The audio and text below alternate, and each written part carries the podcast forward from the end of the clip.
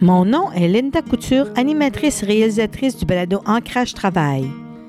Je vous invite à écouter cette courte entrevue avec une personne inspirante, un des maillons indispensables porteurs d'espoir et de vie dans le cadre du défi Chaîne de vie qui s'est déroulé en octobre 2022.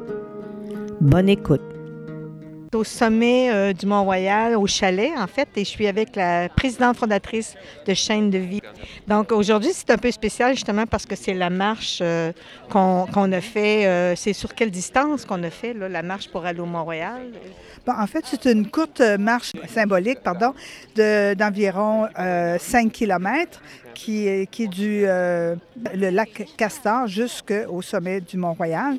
Donc, c'est une marche symbolique pour Chaîne de vie. filosofie Donc, pour la septième édition, je crois. Absolument. C'est le défi, dans le cadre du défi Chaîne de vie. Il faut dire qu'aujourd'hui, sur 15 euh, montagnes partout au Québec, euh, dans 15 régions, on grimpait pour Chaîne de vie. Hier, on a grimpé pour, euh, dans, la région du Bas-Saint-Laurent, mais c'est, aujourd'hui, c'est, partout au Québec et ailleurs. pour une première, on a un défi qui se fait présentement au Népal. On a deux défis en France. On a quelques-uns au Canada et aussi, imaginez-vous donc, un beau défi en Inde.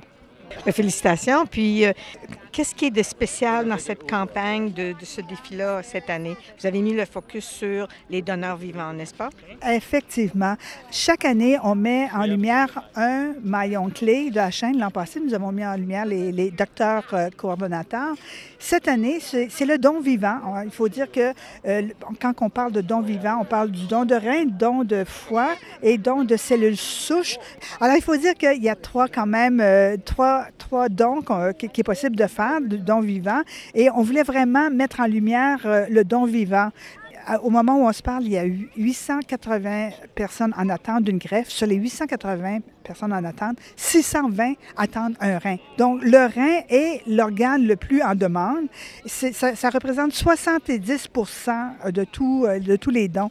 Donc, c'est important de faire la promotion du don vivant, puisque euh, si on veut véritablement diminuer le nombre de personnes en attente d'une greffe, il faut faire savoir à la population qu'il est possible de son vivant de faire don et un don altruiste. Il y a le don croisé. La façon dont euh, on peut en connaître davantage, bien sûr, on peut aller sur le, site de Transplant Québec et connaître davantage euh, toute cette importance-là. Donc, il y a des gens qui font ce don altruiste d'un rein, une partie du foie ou des, le don de cellules souches qui véritablement sauvent des vies.